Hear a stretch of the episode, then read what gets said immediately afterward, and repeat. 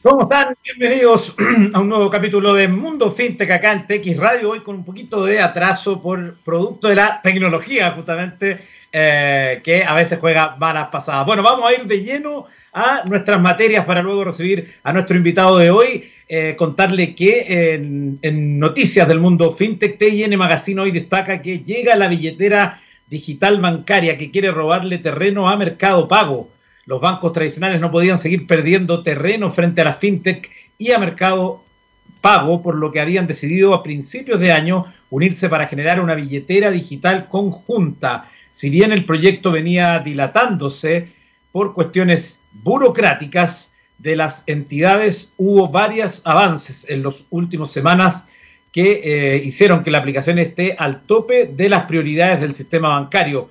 La FinTech Modo es una solución para una solución de los bancos para poder ingresar al gran negocio de los pagos digitales. La nueva plataforma será un agregador con método de pago. Fue desarrollada por Play Digital y núclea al Banco Santander, Galicia, BBVA y Macro. Inicialmente el plan es desplegar, desplegar códigos QR en las tiendas en un método similar al desplegado por Mercado Pago, aunque todavía no está confirmado exactamente cuál será la tecnología usada. Y otra de las notas que se destaca hoy respecto a tecnología y fintech dice que Mastercard y la fintech Hubo darán servicios financieros a consumidores subbancarizados. Mastercard y esta fintech se asociaron para brindar estos servicios en América Latina, así lo informaron desde la web de Colombia Fintech. La idea es llevar una plataforma denominada FIDAS a diferentes instituciones financieras en América Latina y el Caribe parte de información que usted la puede encontrar hoy en Cointelegraph, un sitio que siempre estamos mirando para saber más de em, tecnología financiera. Nos vamos a ir a la música rápidamente y luego tendremos contacto ya con nuestro invitado de hoy. Nos vamos hasta el año 2001 y ahí nos vamos a encontrar con The Strokes y la canción Last Night. Ya estamos de vuelta en texradio.com. Estamos de regreso en Mundo FinTech y es el momento de darle la bienvenida a nuestro primer invitado de la semana, él es Mauricio Mora, CEO de la, para la TAM de la TAM Investment Group. ¿Cómo está Mauricio? Gracias por este contacto. Buenas tardes. Muy bien, Eduardo, muchas gracias. Gracias por la invitación. Eh, está, en, me imagino que en teletrabajo, ¿no? Sospecho. Así es, así es, teletrabajo.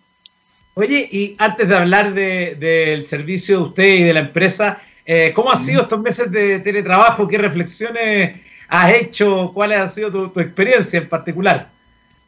Mira, un aprendizaje bastante grande, porque mm, en minería básicamente uno está acostumbrado a estar encima de las minas, viajando.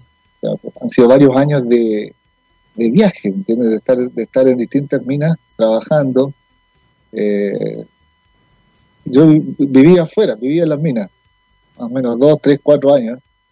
Eh, y ahora con esto me, cambió la vida para mejor, porque en realidad aprendí a trabajar, a delegar desde teletrabajo y para eso estaban los gerentes de, los proyectos, los country managers, cada persona puede manejar su, sus temas sin necesidad que uno esté viajando. Así que ha sido bastante bueno para nosotros en ese sentido. En otro sentido, bueno, el, tema de los bloqueos al principio, de los países, que no se podía sacar productos, etcétera, etcétera, también fue una complejidad, pero ahora las cosas ya está todo más normal. Claro, efectivamente, ahí cuando tú lo mencionas, eh, para, para muchas personas eh, este, mm, esta pandemia quizás no cambió tanto su vida, porque había muchas personas que ya estaban haciendo teletrabajo o tenían estos modelos híbridos que seguramente se van a consolidar con el tiempo, pero eh, evidentemente hay otras personas que actúan o trabajaban mucho presencial que sí les cambió de manera bien increíble la, rutina, ¿no? Así es. En mi caso, bueno, me cambió para bien, pienso yo. O sea, me, siento bastante cómodo trabajando así. Qué bueno, fantástico, qué buena, buena, buena noticia.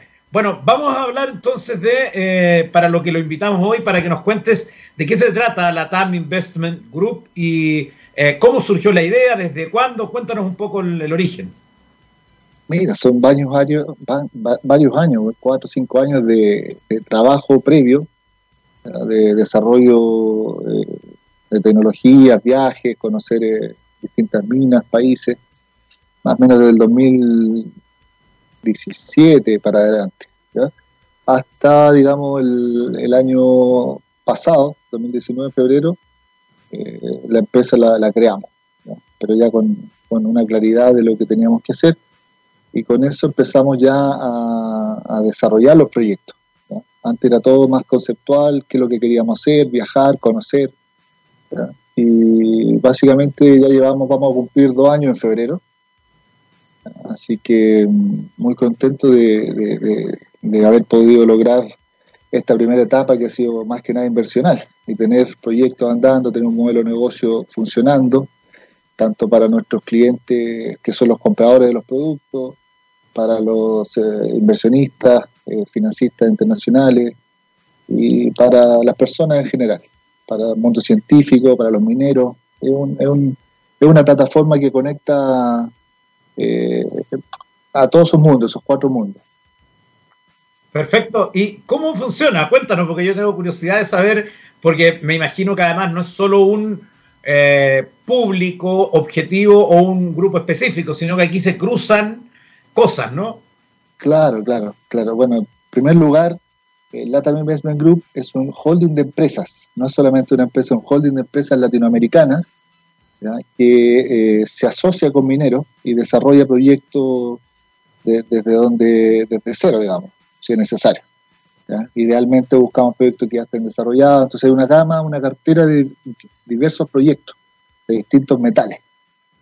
Entonces, y, las empresas que acompañan a Latam Investment Group son empresas que asesoran y que dan todos los servicios necesarios para que el proyecto quede a punto de manera de poder eh, eh, eh, invertir y que ese proyecto entre en operación. Estamos hablando de proyectos de pequeña minería, no, no de gran minería. Y para los que no estamos asociados al mundo de la minería, eh, cuando hablamos de pequeña minería, ¿a qué nos referimos? Me imagino que hay un rango, pero cuéntanos tú, de que debes tener la experiencia al respecto. Claro, el rango básicamente, el rango es lo que significa el, procesamiento eh, mensual. Quiere decir, eh, por darte un ejemplo,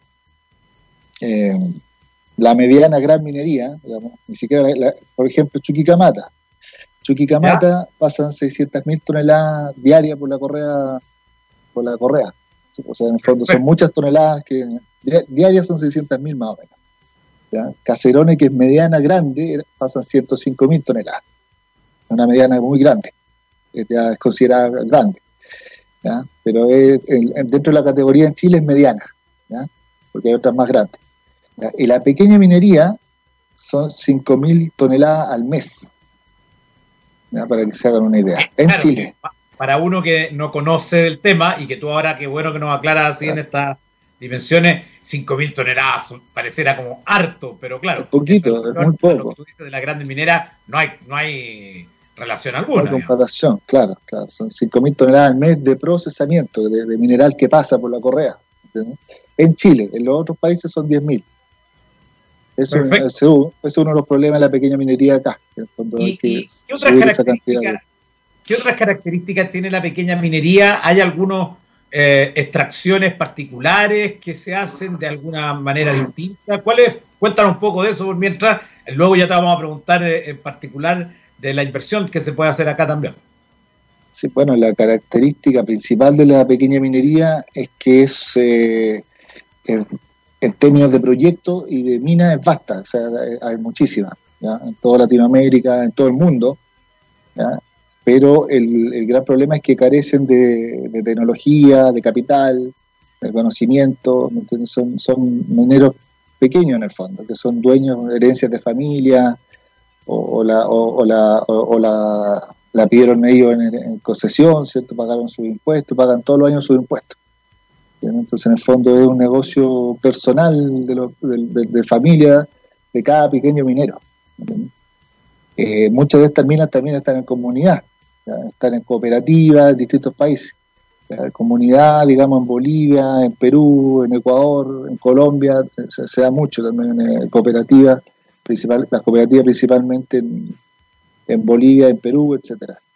Pero en el fondo eh, eso es pequeña minería. Entonces esas son las grandes dificultades, principalmente el capital, la falta de conocimiento, la falta de tecnología, la medición del recurso minero, ¿ya? que eso es lo que es la gran barrera que sustenta, digamos, a la, gran minería, porque la gran minería se demora 4, 5, 6, 7 años en un proyecto, porque tiene que primero hacer todo el proyecto, demostrar los recursos, son 2, 3, 4 años de exploración, y después todo el tema de los permisos, dos años más de permiso, y, si es que te lo aprueban, imagínate, es complejo, son grandes cifras, grandes montos de inversión que no tienen nada que ver con la pequeña minería. Estamos hablando en la, la gran minería hay proyectos de, de mil millones de dólares hasta siete mil, ocho mil millones de dólares.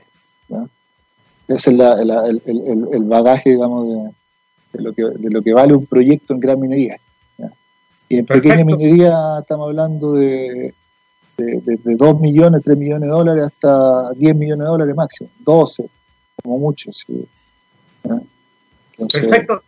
¿Y por qué invertir con ustedes? Porque además ahí está la otra parte, ¿no? Eh, digamos, la inversión. Una cosa es a qué se dedican y con quiénes trabajan, pero también está la parte de la inversión. Principalmente porque estamos en el mercado fuerte, digamos, estamos bien posicionados en Latinoamérica, tenemos ya varias operaciones, estamos en todos los países de Latinoamérica, eh, tenemos el mercado con contratos de largo plazo con los clientes, eh, tenemos el conocimiento técnico, no es lo mismo, digamos, para un eh, inversionista negociar con un minero, un pequeño minero que no tiene nada y ver cómo, cómo hacer todo desde cero y contratar, por ejemplo, a una consultora internacional o a alguien que le haga todo el estudio sale carísimo. En cambio, con nosotros se ahorra todo eso porque ya está todo listo. Entonces, básicamente, y por otro lado, eh, la transparencia absoluta, ¿cierto? De, tener la, la tranquilidad que si el, proyecto está listo, ¿cierto? Los plazos desde que ya está listo hasta que hasta que está el resultado de la construcción eh, eh, son específicos. Entonces, en el fondo, el, periodo de inversión, de preinversión para lograr esto ya pasó, que fueron estos dos primeros años, que fue la, la, lucha o la complicación de lograr tener un modelo así disponible para, para todos, en el fondo. Porque esto no solo para inversionistas, sino también es para personas, para científicos, para mineros, para grandes financistas, pequeños financistas, eh, las refinerías finales, y por otro lado, eh, esta es la primera parte porque luego viene el valor agregado. Nosotros ya hemos desarrollado tecnología con valor agregado, en base a los metales. Perfecto. ¿Y cuáles son las líneas de inversión? Ahí sería interesante que nos contara un poco, porque igual hay, eh, si hay algo que ha permitido la tecnología justamente a través de distintas eh, iniciativas como esta es que uno pueda invertir además diversificando las formas de inversión que habían antes. Eh, ¿Cuáles son esas líneas que ustedes proponen para esto en particular en eh, LATAM Investment Group? Bueno, voy a partir de las líneas más grandes, ¿cierto? para los, inversionistas que quieren financiar solo un, proyecto, digamos, eso, esa es una línea. ¿ya?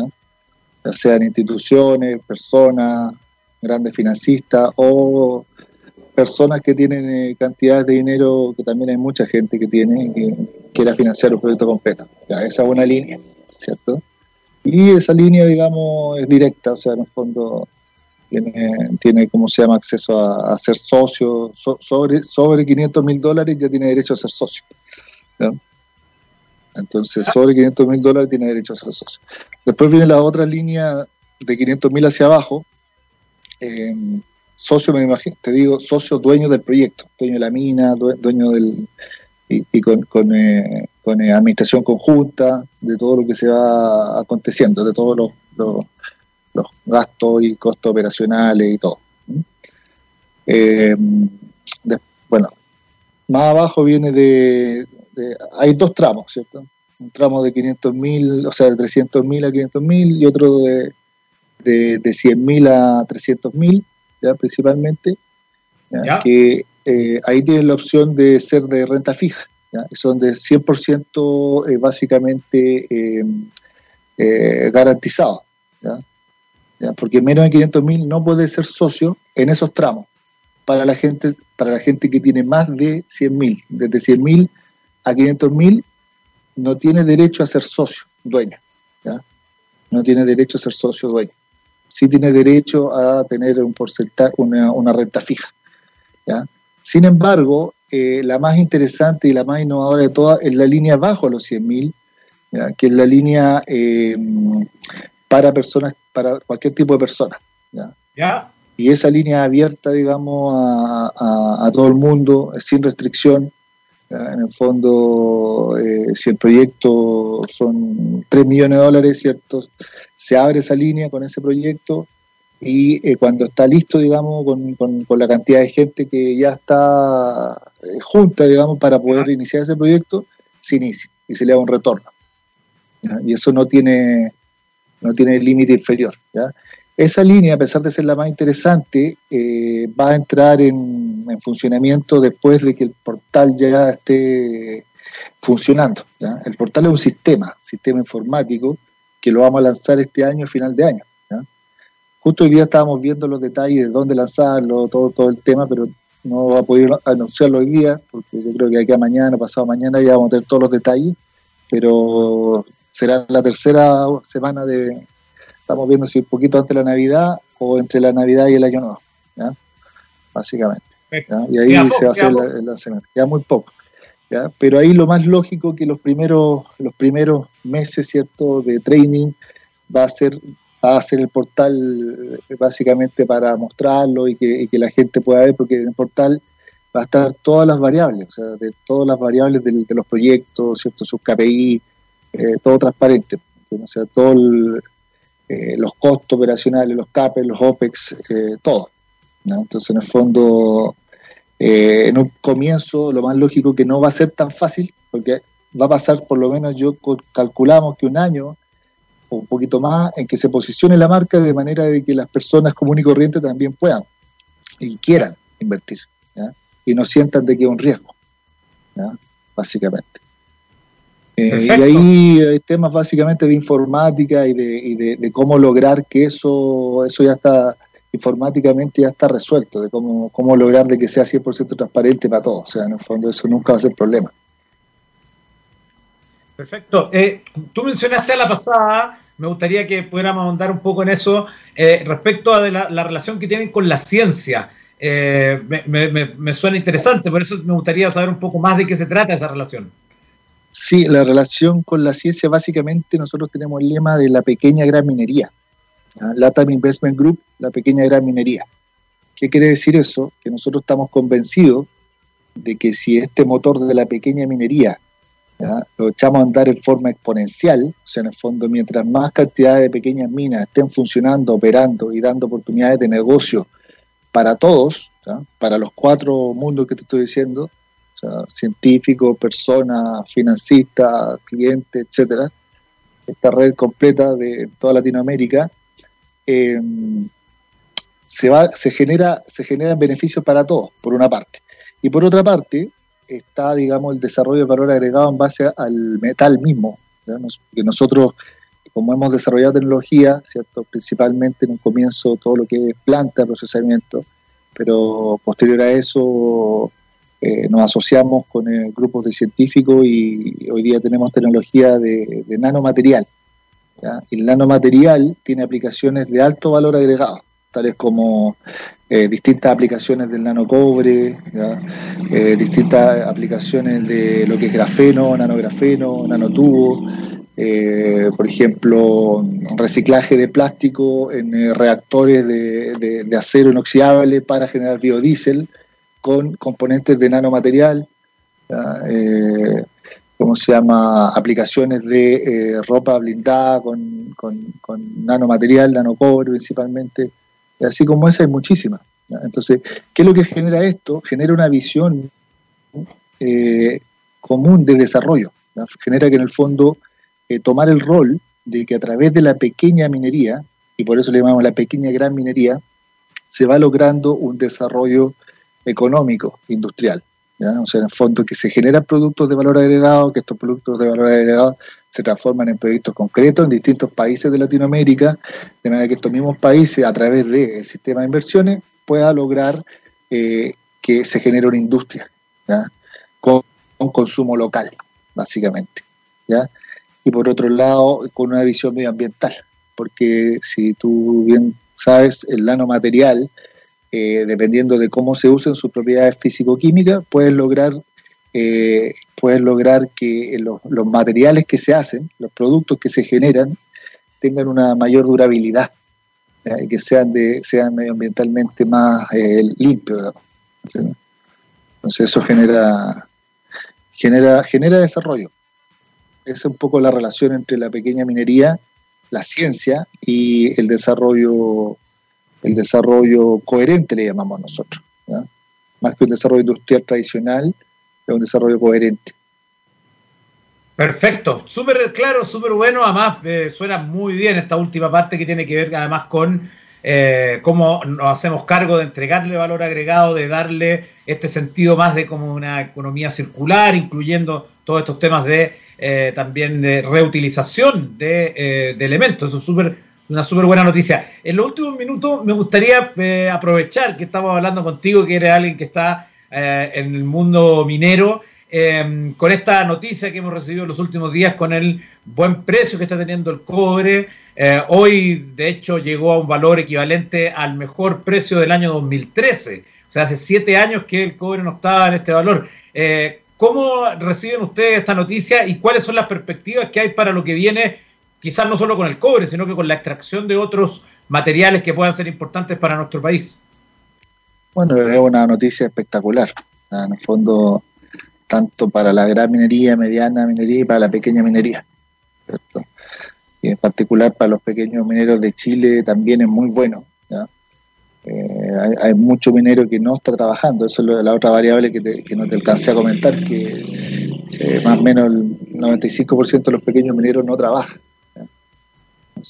Porque no le dan los costos, etcétera, porque le queda muy lejos. Hay un tema que en el fondo, cuando tú sacas el mineral, eh, si no tienes una planta cerca, es complejo.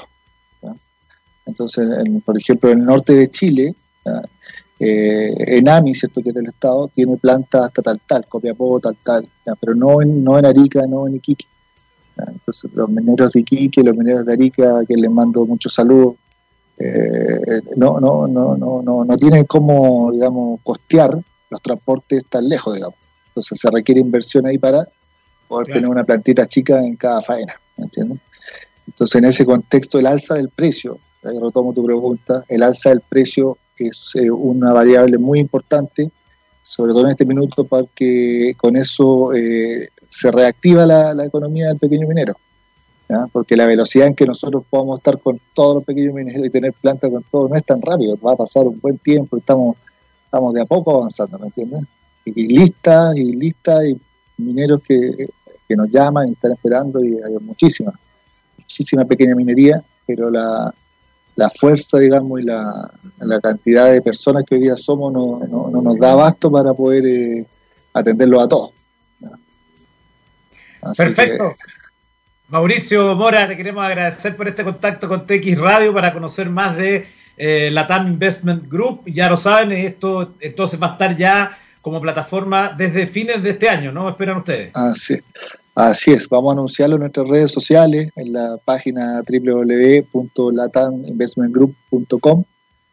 Vamos a anunciar ahí eh, la fecha exacta también del lanzamiento y en nuestras redes sociales. Perfecto, muchas, gracias. por este contacto con TX Radio, que estén muy bien. Muchas gracias, Eduardo, que estén muy bien. Hasta luego. Chao. Chao. Bueno, en los últimos minutos de Mundo FinTech también vamos a revisar algunas noticias de eh, tecnología y que están también eh, marcando la pauta. Eh, hay algo que es llamativo en esta era de Internet porque estamos en un momento en que pareciera que todo se va pareciendo mucho, ¿no? lo quiero graficar con dos ejemplos que hoy están además haciendo y durante el fin de semana noticia em, respecto a eh, la invasión de las historias, este formato eh, de video o foto, pero que tiene una postproducción, que usted le puede poner emojis, sonido, escribir arriba, todo este formato que eh, se parece haber vuelto como el único gran formato para contar historias hoy. Es una cuestión bien, bien llamativa. por ejemplo, hoy hipertextual trae eh, las stories dominan Internet. ¿Se ha acabado la innovación en redes sociales? Se pregunta. El formato Story desde su despegue en Snapchat hace ya casi un lustro ha conquistado y ha sido copiado por todas las plataformas con el paso de los años. Estamos llegando a agotamiento, a cierto agotamiento, se pregunta en esta nota, y entonces ahí se recuerda que el 2015 Snapchat era la red social de moda, o al menos la que todo el mundo hablaba por su ebullición entre los usuarios, algo así como lo que es hoy TikTok.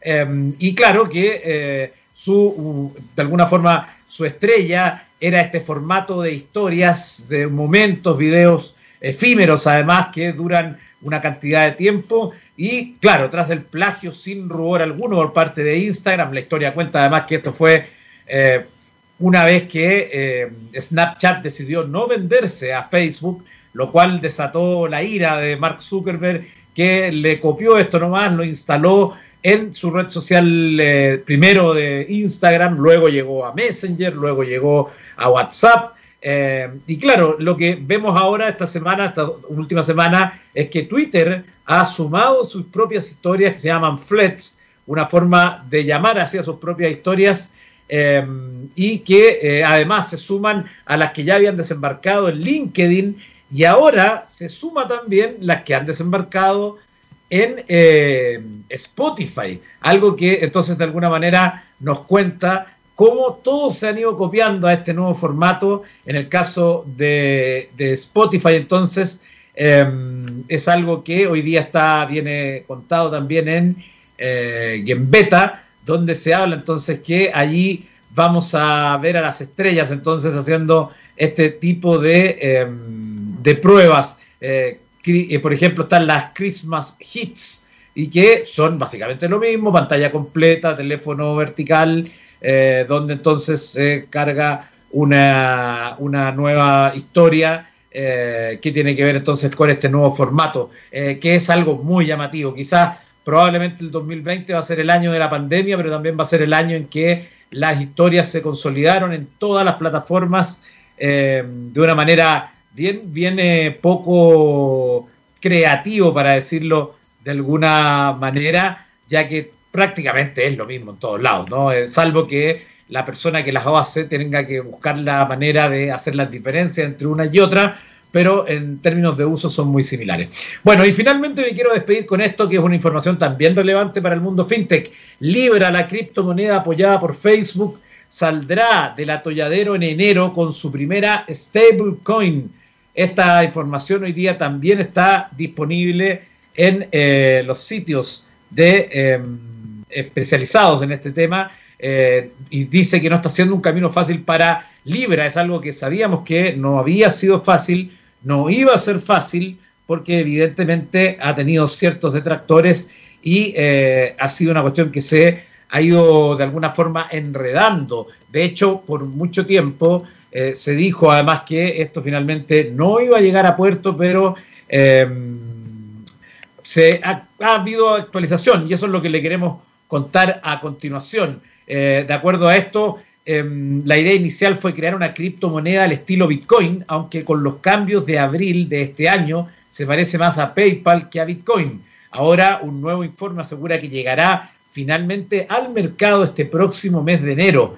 Eh, de acuerdo con la información de Financial Times, The Libra Association espera lanzar su primera stablecoin durante el mes de enero. Esta moneda virtual estará respaldada por el dólar estadounidense.